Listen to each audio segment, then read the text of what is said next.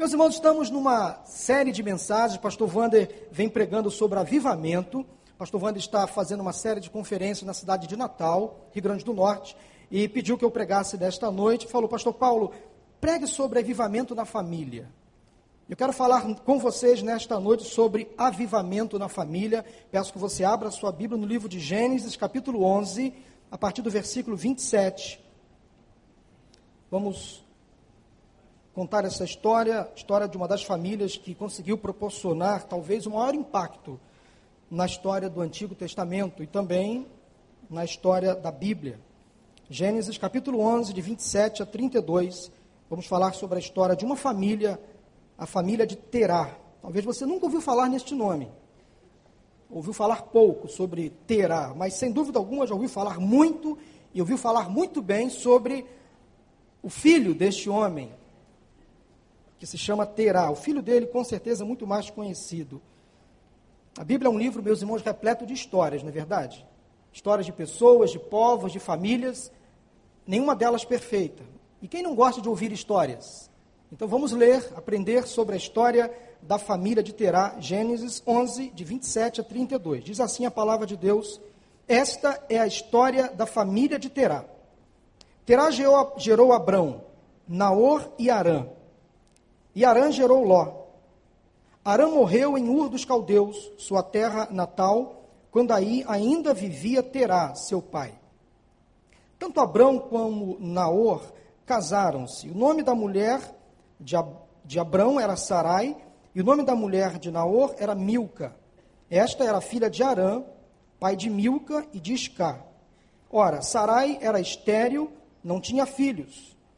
Terá tomou seu filho Abrão seu neto Ló, filho de Arã, e sua nora Sarai, mulher de seu filho Abrão. E juntos partiram de Ur dos Caldeus para Canaã, mas ao chegarem a Arã, estabeleceram-se ali. Terá viveu 205 anos e morreu em Arã. Meus irmãos, como vimos aqui no texto que acabamos de ler, nos tempos bíblicos do Antigo Testamento, as famílias extensas viviam juntas em lares amplos, em casas, não necessariamente casas de alvenaria como temos hoje, mas em tendas. E quatro termos são relacionados à família no Antigo Testamento: povo, tribo, clã, e o mais comum e mais relevante para o propósito desta mensagem é casa de um pai. Diferente então do conceito moderno que temos de família, família nuclear, que se constitui de marido, a sua esposa e filhos, os lares israelitas antigos abrangiam uma grande quantidade de pessoas que moravam na mesma tenda, os filhos casados, seus pais, suas esposas, e os filhos e todos os filhos e filhas solteiras, bem como os empregados e as suas respectivas famílias.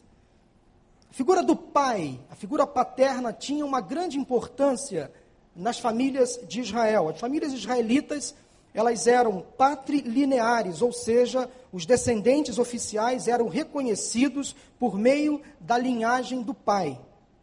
Eram também conhecidas como famílias patrilocais, ou seja, as mulheres casadas se tornavam parte da família do marido. Eram também chamadas de famílias patriarcais, onde o pai era responsável pela família, mas também eram chamadas de famílias patricêntricas, como, o próprio nome já diz, centrado no próprio pai. Há um autor chamado Daniel Bloch, ele escreveu um livro, ainda não traduzido para o português, chamado Casamento e Família no Antigo Israel. Ele relaciona algumas responsabilidades principais do pai em relação à sua família. Quantos homens aqui que são pais? Por favor, levante assim a mão, por favor. Ok, muitos pais que estão presentes aqui nesta noite, inclusive eu também sou pai de dois filhos. Olha interessante, irmãos, faça, uma comparação para verificar se você, como pai, vem desempenhando na sua família essas responsabilidades, levando em conta que nós herdamos muito da cultura judaica. Em primeiro lugar, o pai, naquele tempo, naquela família, naquele contexto cultural hebraico, o pai deveria ter uma vida que exemplificasse rigorosamente a fidelidade pessoal a Yahvé. O pai também tinha a missão de liderar a família nas festas nacionais e promover a memória dos seus antepassados. O pai tinha também a missão de instruir a família nas tradições do Êxodo e nas Escrituras. Também suprir as necessidades básicas da família, como alimento, abrigo, vestimentas e descanso. O pai também tinha a missão de defender a família de ameaças externas, preservar o bem-estar dos membros da família e promover a harmonia da unidade familiar e também implementar decisões tomadas pela sua tribo ou pelo seu clã. Em relação ao filho, ao filho do sexo masculino, eram responsabilidades do pai. Preste atenção, dar nome aos seus filhos. Ele fazia isso com as suas esposas, com a sua mulher. Também os pais tinham a missão de consagrar os filhos primogênitos a Deus. Circuncidar o seu filho no oitavo dia. Se eu fosse um judeu, eu sentiria mais dor que o meu filho ao circuncidá-lo mas era a missão do próprio pai circuncidar o seu filho no oitavo dia após o seu nascimento. Promover o desenvolvimento espiritual dos filhos, instruindo-os nas escrituras e nas tradições do povo.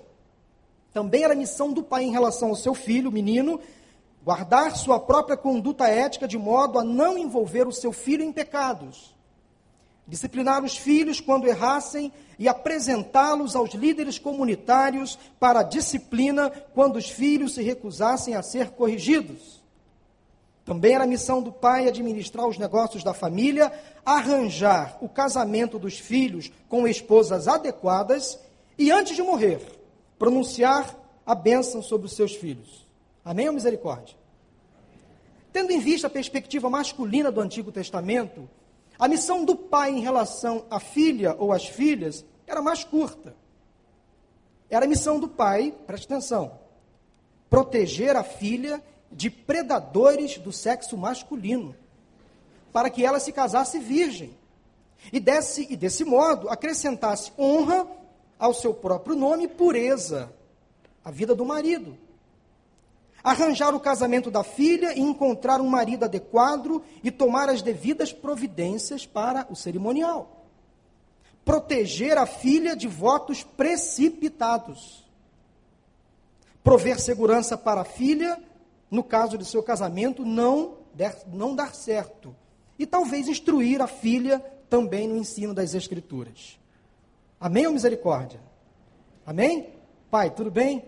Você está fazendo isso aí ou não? Quase lá? Eu também. Meus irmãos, em termos conjugais, não há uma descrição clara dos papéis do homem e da mulher em relação ao relacionamento conjugal. Mas sobre o homem havia uma responsabilidade principal pelo casamento, em sustentar o lar, em manter o casamento, e ele era a autoridade final sobre a família. Além de ser o responsável pela provisão de alimento, roupas e direitos conjugais. À mulher eram dadas as seguintes responsabilidades. Atenção, mulheres. A Bíblia não esquece de vocês. Vocês tinham a missão naquele tempo de dar a luz a filhos para o marido. Cuidar dos assuntos da casa e ser companheira do marido. Mulheres, amém ou misericórdia? Algumas falaram misericórdia. Meus irmãos, voltando ao texto, eu fiz questão de contar tudo isso, porque a nossa ênfase nessa primeira parte da mensagem é sobre a vida de Terá, o pai de Abrão. Então fiz questão de contar tudo isso para focar agora na vida deste homem, pouco conhecido, chamado Terá. Reparem que estamos aqui neste texto em uma geração pós-queda, pós-dilúvio, pós-Babel. E Deus estava querendo fazer nascer uma nova humanidade, onde Abraão seria preparado para ser o precursor desta nova geração. Enquanto Adão e Noé representavam a espécie humana caída, Abraão estava sendo preparado por Deus para ser o pai de uma grande nação, de um grande povo. Interessante, meus irmãos, que Deus não desiste do seu povo em todo o tempo da história. Entra geração, sai geração, e Deus sempre demonstra misericórdia, compaixão, amor o seu amor permanece inalterado, as suas misericórdias não têm fim, elas renovam-se a cada manhã. Deus é fiel, Deus é muito bom, graças a Deus por isso. Ele não desiste de nós, apesar das nossas fraquezas, das nossas quedas, Deus sempre se dispõe a dar uma segunda chance. Para compreendermos o que Deus fez a partir de Abrão, precisamos conhecer um pouco sobre a vida de seu pai Terá. Quem foi este homem chamado Terá? Obviamente o pai de Abrão. Mas como viveu este homem chamado Terá? Que tipo de influência ele exerceu sobre a vida dos seus filhos? Principalmente sobre a vida de Abrão. Diz o texto que aos 70 anos Terá era pai de Abrão, Naor e Arã. Eles moravam em Ur dos Caldeus, hoje localizado ao sul do Iraque. O texto não fala da mulher de Arã, perdão, de Terá. Provavelmente Terá era viúvo, essa altura do campeonato. Então Terá assiste à morte do próprio filho, Arã. Ele vê o seu filho morrer. Terá assiste à morte de seu filho na cidade de Ur. Seus dois filhos, Abrão e Naor, se casam. Abrão se casa com sua meio-irmã, Sarai era meio-irmã de Abrão, irmã por parte de pai, Terá. Já Naor se casa com a sua sobrinha, filha do seu irmão Arã. Que confusão! Que família confusa! Sarai, casada com Abrão, estéril, não podia engravidar. E a tiracolo terá ainda leva Ló, filho de Arã. Esta era a família que morava numa tenda. Que família complicada. Que família confusa. Que balaio de gato. Que família é essa? O que se esperar de uma família assim? Que tipo de influência esse pai terá, poderia ter sobre a vida dos seus filhos, das suas noras e do seu neto? Há mais um agravante nessa história. Terá morava em Ur dos Caldeus. Os moradores de Ur dos Caldeus eram idólatras. Terá era idólatra. Adorava ao Deus Sol, ao Deus Lua. Então Abraão nasceu e viveu diante desse contexto. Família confusa, perdas, decepções, frustrações, idolatria. Esse era o pano de fundo da vida de Arão, de Abrão. E porque Terá, seu pai, era idólatra. E tinha muitos problemas para administrar a sua casa, o seu lar. Que tipo de influência Terá poderia ter sobre a sua família? Desculpem o cacófito. Terá poderia ter. Será que Terá teria condições de administrar, professor Adalberto? Fui bem ou não? Mais ou menos. Ok, ótimo. Será que Terá teria condições de resolver os problemas da sua casa? com todo este background, todo esse histórico de confusão na sua família, ainda mais idólatra. Não conhecia até então o Deus único e verdadeiro. Mas terá o pai de Abrão, de Naor, o sogro de Sarai, o avô de Ló, resolve ir para Canaã. Mas quando ele parte para Canaã com a sua família, com todos os seus empregados, ele tinha um destino, Canaã, quase 800 quilômetros de onde ele estava, ao norte. Mas ele para em um lugar onde se denomina-me se denomina-me Arã. Interessante que o mesmo nome do seu filho morto. No português, a mesma expressão, o filho que morreu se chamava Arã, e o lugar onde eles paravam também se chamou Arã.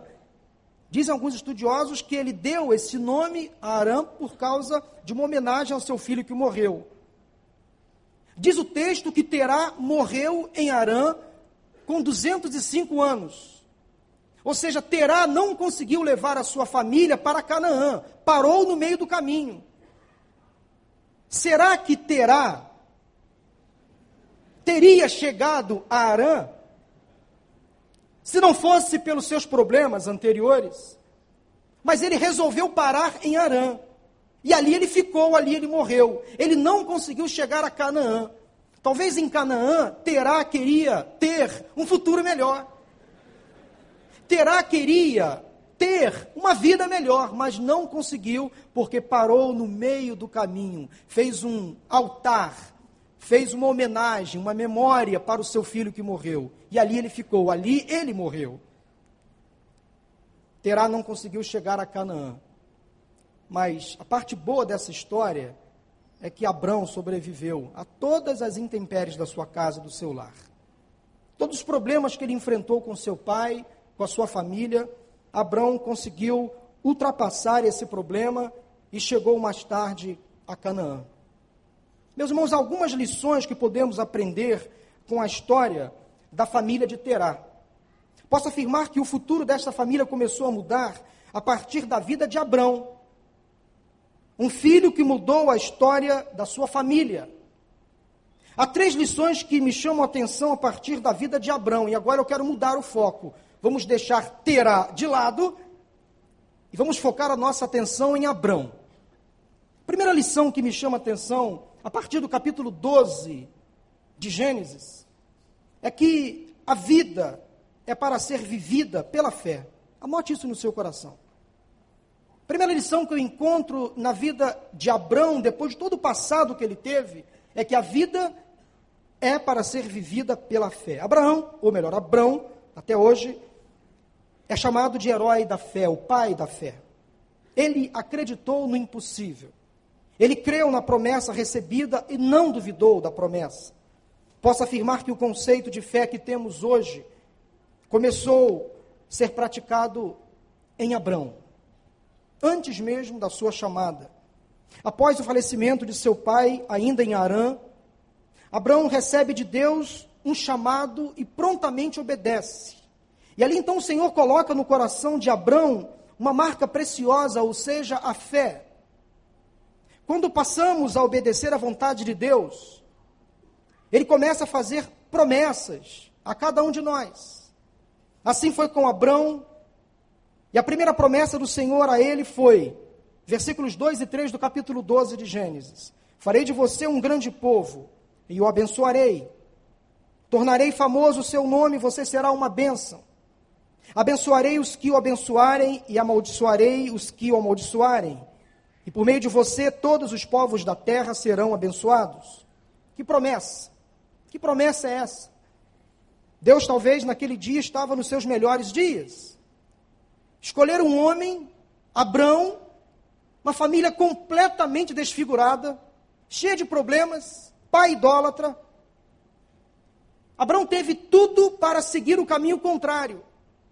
Mesmo assim, Deus olha para ele com compaixão e o chama. Traz a ele uma promessa. Prometer a um homem idoso, esposo de uma mulher estéril, criado numa família idólatra, que ele seria uma bênção e que a partir dele surgiria um grande povo e que o seu nome seria lembrado para sempre. Que Deus é esse que chama um qualquer? E que ele seria protegido pelo Senhor e que por intermédio de Abrão toda a terra seria abençoada. Que promessa! Abrão confiou na promessa do Senhor, não duvidou. Diz a Bíblia, meus irmãos, que a fé é um dom de Deus. Ela é uma virtude espiritual e a fé sem obras é morta, não há proveito. Como podemos então conceituar a fé? Se você acionar, acessar ali o Google, você vai descobrir muitos conceitos, definições, experiências de pessoas com a fé. Então, mais tem essa relação de conceitos e opiniões sobre fé. Segundo o site Wikipedia, fé do latim fides, fidelidade, e do grego pistia, é a firme opinião de que algo é verdade, sem qualquer tipo de prova ou critério objetivo de verificação, pela absoluta confiança que depositamos nesta ideia ou fonte de transmissão. Para alguns, fé é algo muito abstrato entre a dúvida e a certeza. Existe a boa fé, a má fé, a fé em Deus, a fé no diabo. Há pessoas que têm fé em tudo, aquelas que têm pouca fé, outras possuem muita fé e há outras ainda que não têm fé em nada. Mas eu prefiro a definição bíblica, a melhor de todas. A palavra de Deus assim define fé em Hebreus capítulo 11, versículo 1. Ora, a fé é a certeza daquilo que esperamos e a prova das coisas que não vemos. Ainda no capítulo 11 de Hebreus, no versículo 8, o autor diz assim: Pela fé, Abraão, quando chamado, obedeceu e dirigiu-se a um lugar que mais tarde receberia como herança embora não soubesse para onde estava indo. A fé nasce no coração de Deus. E sem ela é impossível agradá-lo, ainda em Hebreus capítulo 11. Deus é o autor da fé e ela se manifesta a nós, pelo menos, de quatro maneiras. A primeira manifestação da fé a nós é a fé natural. Por termos sido criados à imagem e semelhança de Deus, todo ser humano, seja ele crente ou incrédulo, possui fé. Todo ser humano tem a fé natural, nasce com ela, e a fé na existência de Deus ou na não existência de Deus. Há, um segundo, uma segunda manifestação de fé, que é a fé salvadora. Efésios capítulo 2, versículos 8 e 9 diz assim: Pois vocês são salvos pela graça, por meio da fé, e isto não vem de vocês, é dom de Deus, não por obras, para que ninguém se glorie. Além da fé natural, há também então a fé salvadora, e nós fomos, somos e seremos salvos por intermédio da fé unicamente em Jesus. Ele é o único caminho que nos leva a Deus. A terceira manifestação de fé é a fé sobrenatural. É a fé que realiza milagres. É a fé que cura, que faz o milagre acontecer. É a fé que faz o impossível virar possível. É a fé que abre portas, que ressuscita sonhos. Jesus Cristo um dia se deparou com um centurião, um oficial romano que comandava uma centúria, ou seja, um destacamento de 100 soldados. Aquele oficial estava com um dos seus servos doente na sua casa. E ao encontrar Jesus, ele disse: Senhor, não sou digno de que entres em minha casa.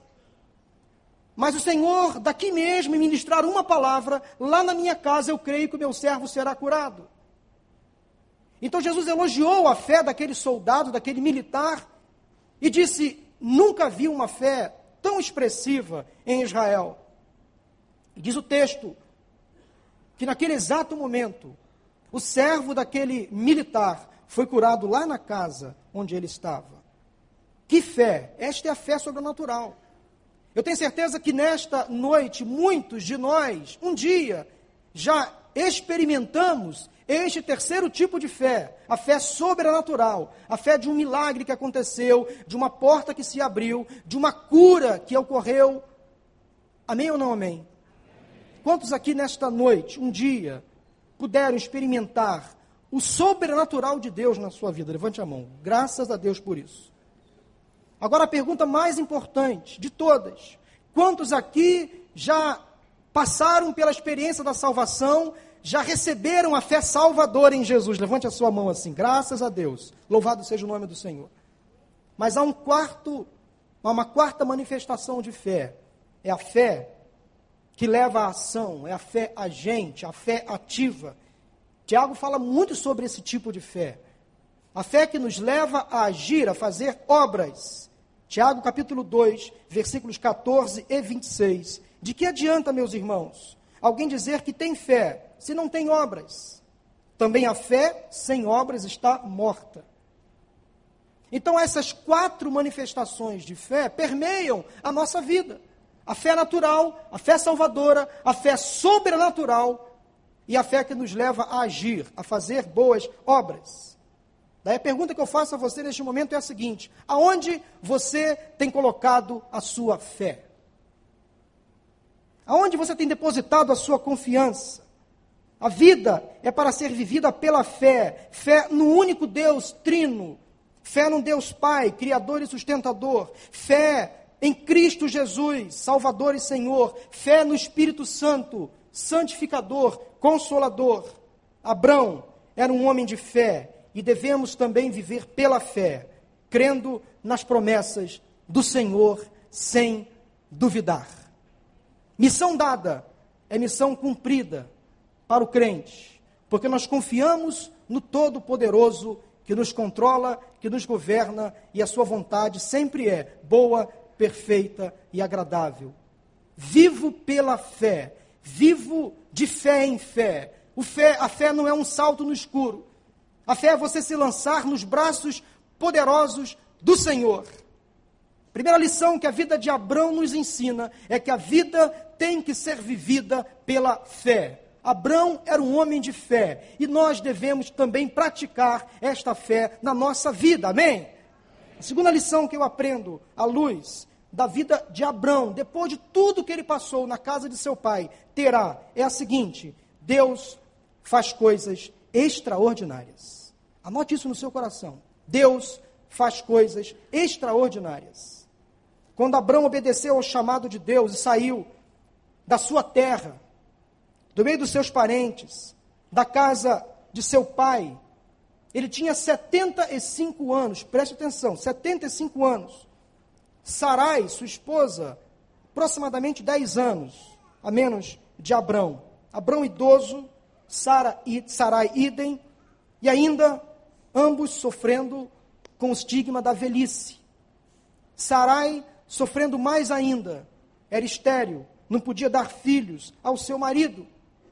O tempo já tinha passado para aquele casal, aquela altura do campeonato, Abrão com 75, Sara, Sarai com 64 ou 65 anos, só aguardavam a morte, nada mais. Sem filhos, o que eles poderiam esperar a não ser a própria morte? Mas Deus é o mesmo Deus que agiu naquele tempo, age hoje. Deus ainda é o Deus do extraordinário, do impossível.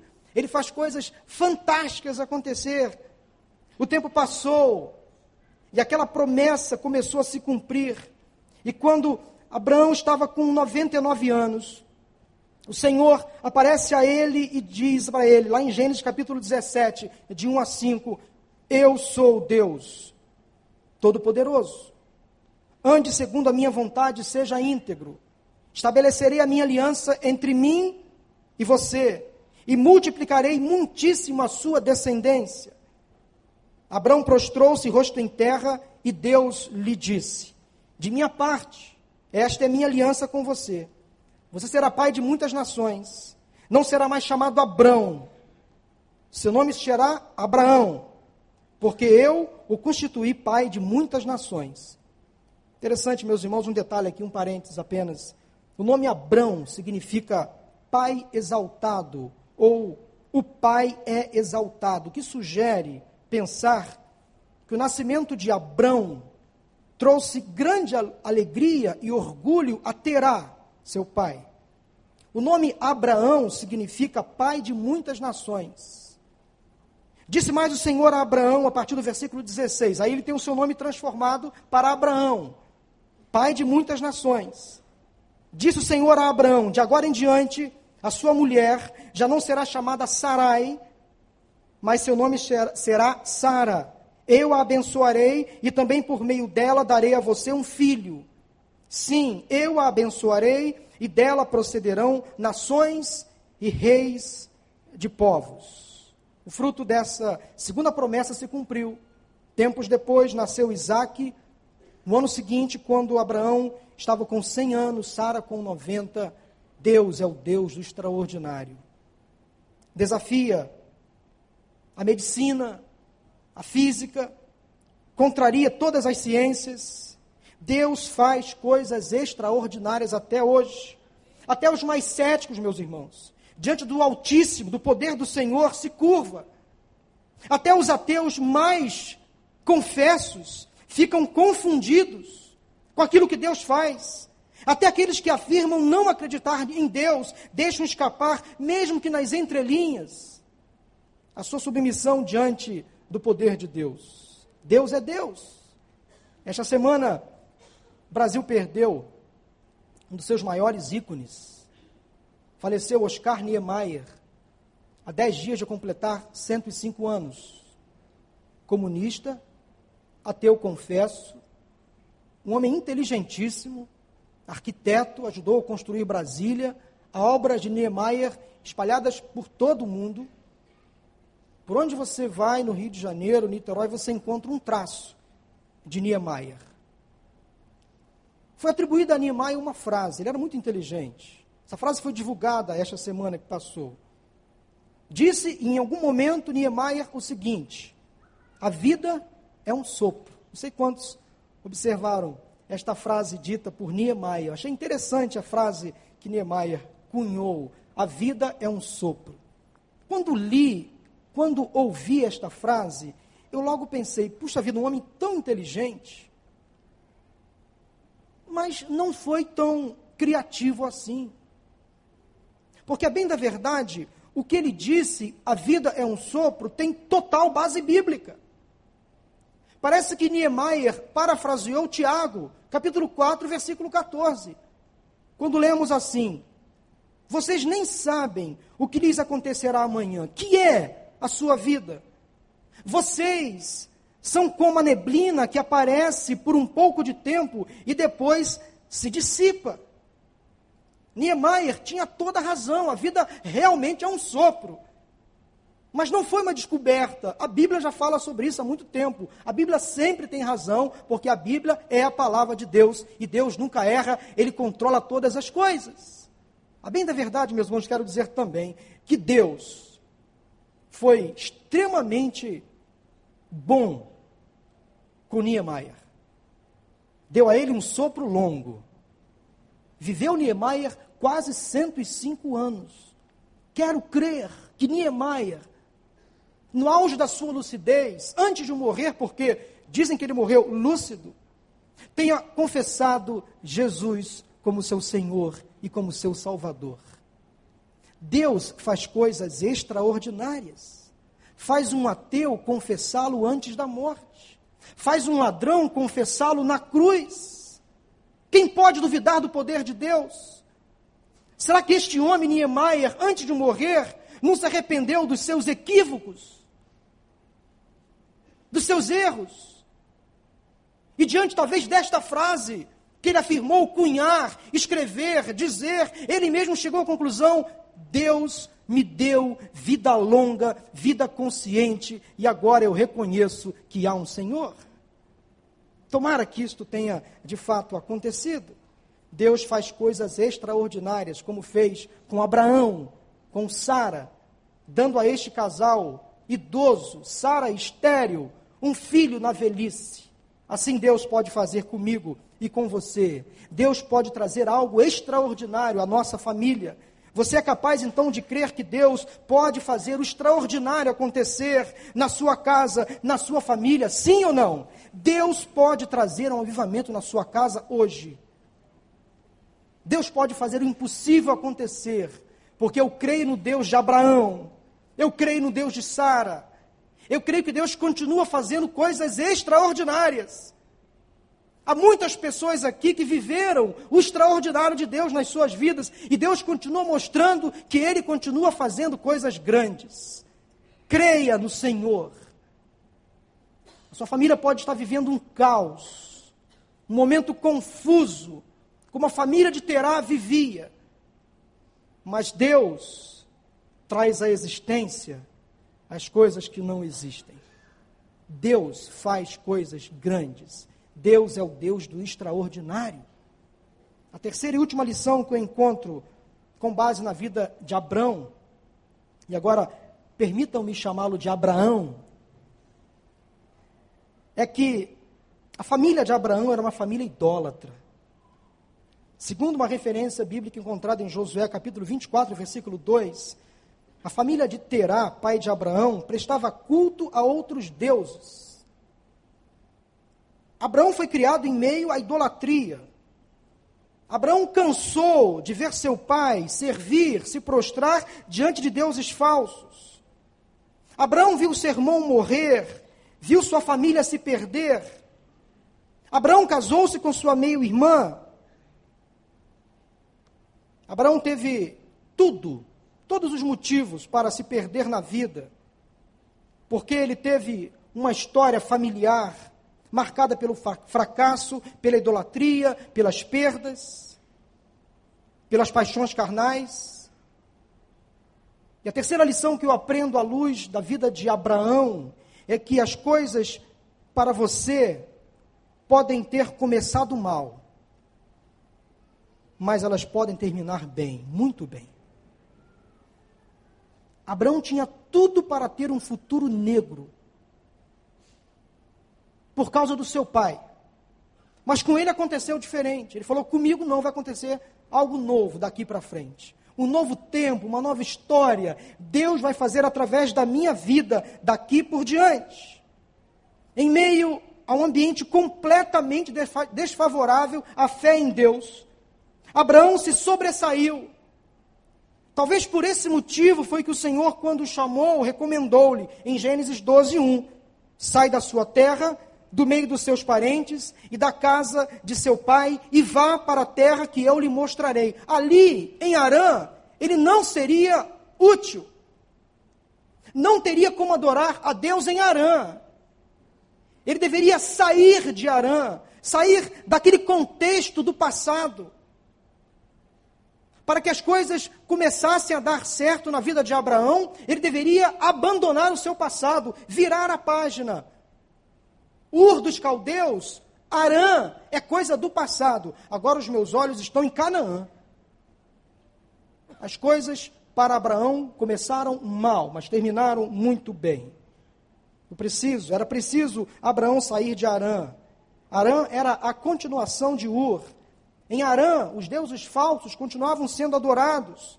Havia naquele lugar, em Arã, uma sensação de perda, de morte, de tristeza, de luto, de fracasso. Arã não era mais lugar para Abraão ficar. Ele deveria sair dali. Você não pode parar no meio do caminho. Apesar de ter vivido em uma família idólatra, em uma sociedade idólatra, Abraão tomou conhecimento de Deus e da sua vontade e obedeceu ao chamado. As coisas começaram muito mal para Abraão, mas terminaram muito bem, graças a Deus. Meus irmãos, eu conheço muitas pessoas que foram criadas num ambiente completamente adverso ao Evangelho. Completamente adverso. Famílias inteiras envolvidas com o espiritismo, com a macumbaria, com o misticismo, com o ocultismo, com as drogas, com as mais variadas perversões, vícios. Mas um dia Deus chamou e tirou essas pessoas deste Arã e as transportou para Canaã. Pessoas que tinham todo, toda a tendência de continuar vivendo naquele caos. Mas elas abandonaram o passado, olharam para frente. Eu queria que você, neste momento que está aqui reunido neste culto, olhasse para o seu passado, para trás, observasse, lembrasse rapidamente de onde Deus tirou você.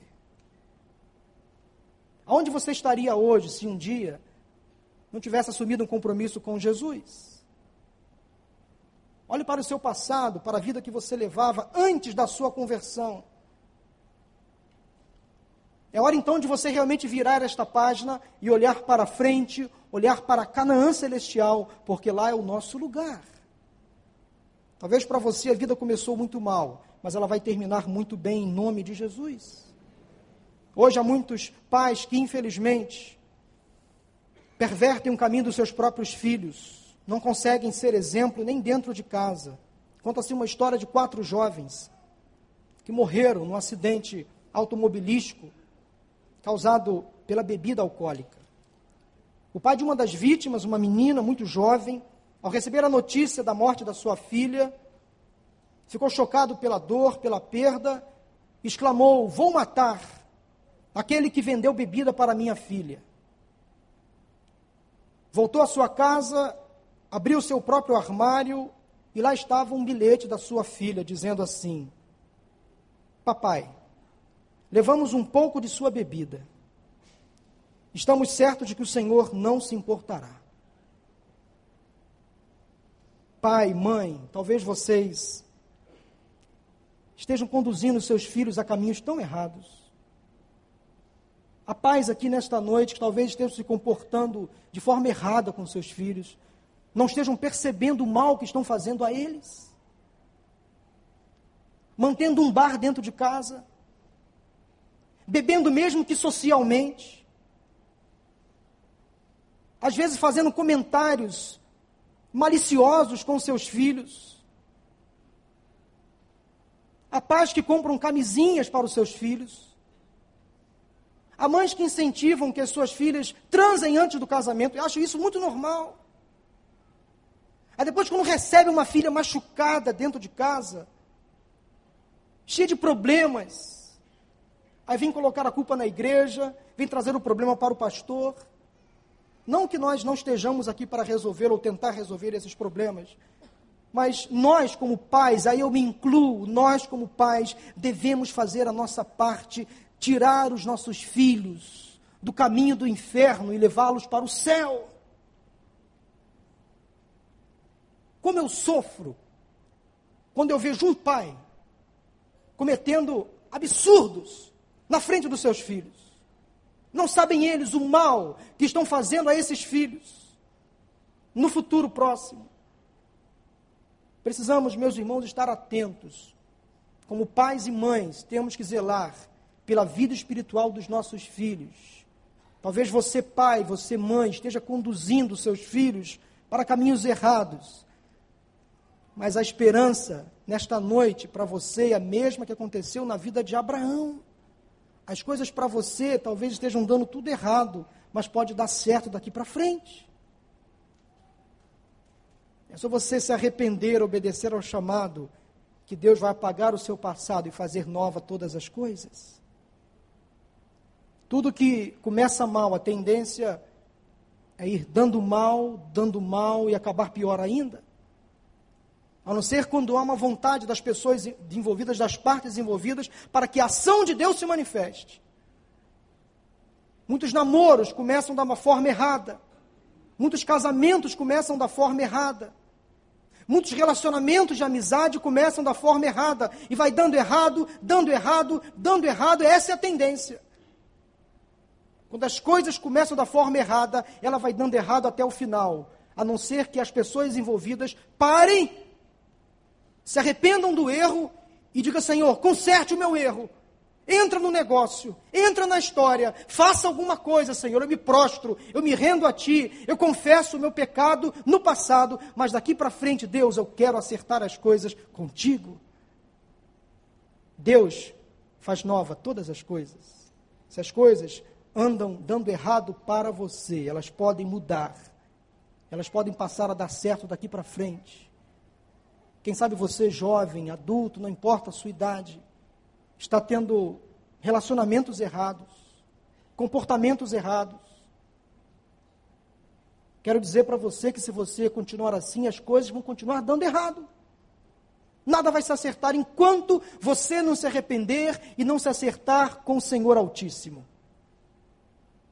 Há muitas pessoas aqui nesta noite, casadas, solteiras, divorciadas, viúvas. Eu não sei a quem essa palavra está atingindo neste exato momento. Não seja como terá. Não adore deuses falsos. Cuidado com os deuses que você vem colocando dentro da sua vida. Cuidado com os altares que você vem construindo na sua casa. Não pare pelo meio do caminho. Arã não é o seu lugar. Canaã é sim o seu lugar. Prossiga. Terá, o pai de Abraão, fez um bom começo, mas chegou apenas em Arã. Não chegou a Canaã. Não entrou na terra da promessa, morreu idólatra. Tem pessoas assim, meus irmãos, que começam bem, mas terminam a vida muito mal. Tem outras que começam mal, como disse, e terminam igualmente mal ou pior ainda. Mas há outras que começam mal e terminam bem. É o caso de Abraão. Escute uma coisa: sua vida pode ter começado muito mal. A sua história familiar pode ter sido uma história confusa como a de Abraão. A sua história pode ter começado mal, mas ela pode terminar muito bem em nome de Jesus. O seu ano pode ter começado muito mal. Talvez o seu dia começou hoje muito mal. Mas eu tenho certeza que se você nesta noite colocar a sua vida diante do Senhor, tudo vai dar muito bem tudo vai mudar. Se você colocar Jesus no centro da sua vida. Eu me lembro da história conhecida, contada por Jesus, a principal parábola da Bíblia. Parábola do filho pródigo. Para aquele jovem, a coisa começou muito mal, começar das suas escolhas. Resolveu sair de casa antes do tempo. Resolveu ter parte da herança antes da hora, antes do seu pai morrer. Começou para ele muito mal foi dando errado, dando errado, se envolveu com prostitutas, com falsos amigos, gastou o dinheiro do pai, se mutilou, se afastou da casa, abandonou o pai, o irmão, deixou um buraco na sua família. No fundo do poço estava lá aquele rapaz, segundo a história contada por Jesus, cuidando de porcos. Mas aí ele, ele falou assim: opa, Aí vai agora o grifo meu, né? Chegou um dia onde ele pensou assim: caramba, o que, que eu estou fazendo com a minha vida? Está tudo dando errado. Estou fora. Vou virar, um, vou virar essa história? Lá na casa do meu pai, os empregados dele estão se alimentando nesta hora. Tem a caminha, roupa lavada. E eu aqui morrendo de fome. Comecei errado, mas vou terminar bem. Levantar-me-ei, voltarei para a casa do meu pai e direi, arrependido, pai, pequei, pisei na bola, cometi um grande absurdo, vacilei. Pai, por favor, me aceita de volta. E foi o que ele fez. Diz a parábola que aquele jovem que começou errado voltou para a casa do pai. Quando o pai o avistou de longe, abraçou, beijou, fez um churrasco, grifo meu, fez uma festa, se alegrou, porque aquele filho que começou errado, estava perdido, voltou para casa e ganhou uma nova vida. Começou errado e terminou bem. Começou, terminou certo. As coisas para você podem estar dando tudo errado, mas se você colocar Jesus no centro da sua vida, elas vão passar a dar certo. Vai terminar tudo muito bem. Porque você vai para a glória, para Canaã celestial. Você vai continuar tendo problemas nesta vida, mas o seu lugar na eternidade estará garantido, porque Arã não é o seu lugar. Ur é coisa do passado. Agora é terra prometida, é o céu. Quantas pessoas começam coisas erradas, mas terminam da maneira correta porque colocam Jesus no centro de todas as coisas. Interessante que o nome Terá, voltando aqui ao pai de Abraão, significa giro ou vagueação. Muito próprio da personalidade de Terá. Pessoas que ficam rodando em círculos, não sabem para onde vão e acabam voltando acabam se perdendo. Não é o que Deus quer para você. Pare de andar em círculos. Se você está se sentindo perdido nesta noite, Jesus te achou. Se as coisas andam dando errado para você, Jesus quer acertar todas elas daqui por diante. Basta você colocá-lo em primeiro lugar. Para concluir esta mensagem, quero dizer que o que Deus fez com a vida de Abraão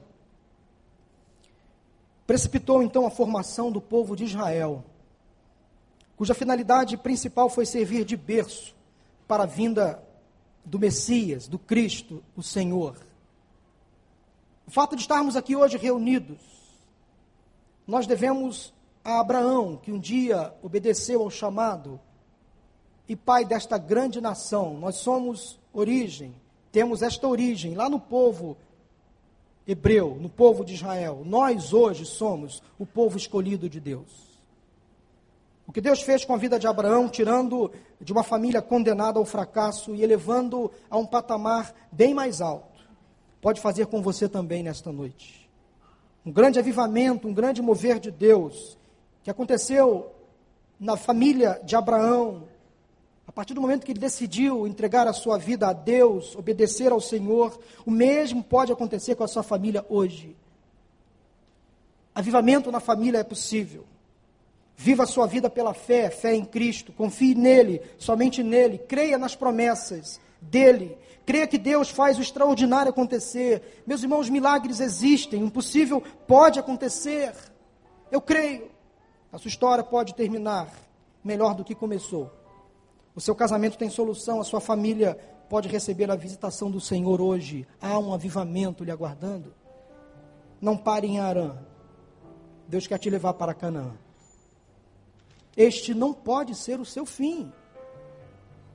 Fracasso, derrota, insucesso faz parte da vida. Mas quando entregamos a nossa vida a Jesus, os fracassos, derrotas e insucessos se tornam bem mais leves porque nós temos a garantia da vida eterna ao lado de Cristo. E Ele nos faz vencer, sim, os fracassos, as derrotas e os insucessos. Eu quero orar nesta noite sobre as famílias que estão aqui. Quem sabe você, filho, você, pai, você, mãe, está vivendo um momento muito confuso na sua família. Decisões erradas, precisando consertar todas elas. E hoje é o momento, Deus quer fazer algo novo na sua casa hoje. Nós vamos orar por isso. Quero convidar todos agora ao som desta música a baixar a sua cabeça. Eu quero orar por você antes da canção. Quem sabe nesta noite entrou alguém aqui com a vida completamente desajustada, com a família completamente desestruturada, vícios, problemas, brigas, desentendimentos, crise sem fim. Quem sabe você saiu da sua casa hoje sem saber um destino, mas Deus trouxe você aqui para ouvir uma palavra que vai transformar a sua história, a sua família, a sua vida. Ó Senhor, em nome de Jesus, abençoe as famílias que estão aqui representadas, todas elas. Que a tua graça seja derramada nesses lares. Que haja um verdadeiro e autêntico avivamento nas nossas casas. Ó Deus, como precisamos, como famílias cristãs, deixar transparecer a luz de Cristo neste bairro. Quantas famílias moram conosco no mesmo prédio, na mesma vila de casas, na mesma rua e nós nem sequer conhecemos? Quantas famílias agora se destruindo pelas drogas, pela violência, pelas agressões físicas e verbais? Ó Deus, tenha misericórdia, entra com providência agora em cada lar, em cada casa deste bairro do Recreio dos Bandeirantes dos bairros próximos. Quem sabe neste exato momento a pessoa se drogando, se prostituindo pelas ruas.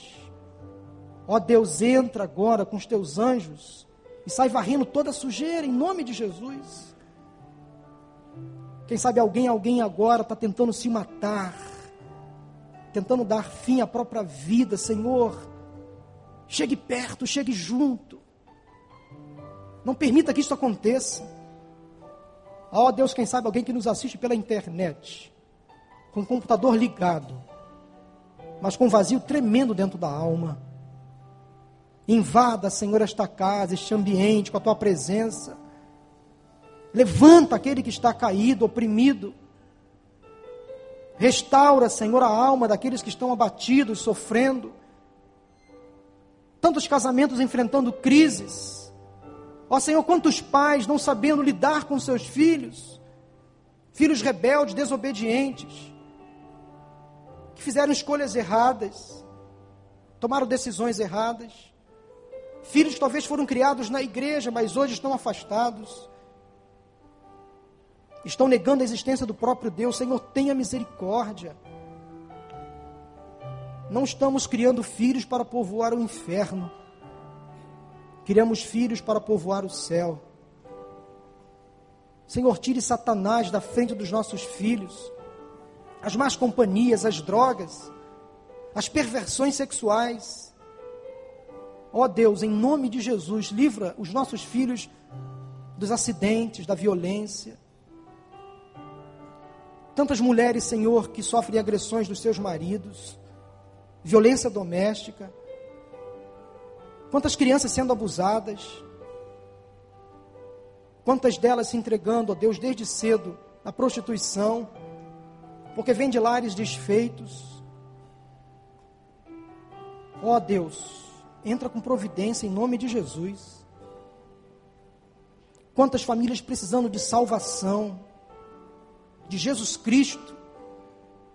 Restaura, Senhor, as famílias em nome de Jesus traz um avivamento aos nossos lares. Queremos fazer diferença neste bairro. Queremos fazer diferença nesta igreja, nesta sociedade. Ó Deus, converta o coração dos filhos aos pais, dos pais aos filhos, é tua promessa. Faz que as famílias estejam mais unidas. Faz com que o inimigo não roube mais o tempo em nome de Jesus, Pai, permita que os maridos amem mais as suas esposas e que elas respeitem mais os seus maridos, que os filhos obedeçam aos seus pais, que pais não levem os seus filhos à ira. Quantas coisas tão simples que estamos esquecendo. Traz o avivamento às nossas famílias em nome de Jesus. Nos colocamos, ó Deus, agora em pé de igualdade. Todos carecemos da tua graça. Repreenda, Deus, o devorador, aquele que tem consumido as finanças das casas dos, te, dos teus servos. Final de ano, Senhor, muitos receberam o décimo terceiro e serão tentados a gastar com coisas tão fúteis. Em nome de Jesus, Pai, não permita isso. Traga às famílias a tua graça, a tua unção. Eu creio, em nome de Jesus, que as famílias da tua igreja sairão daqui hoje abençoadas. Amém, Senhor, amém.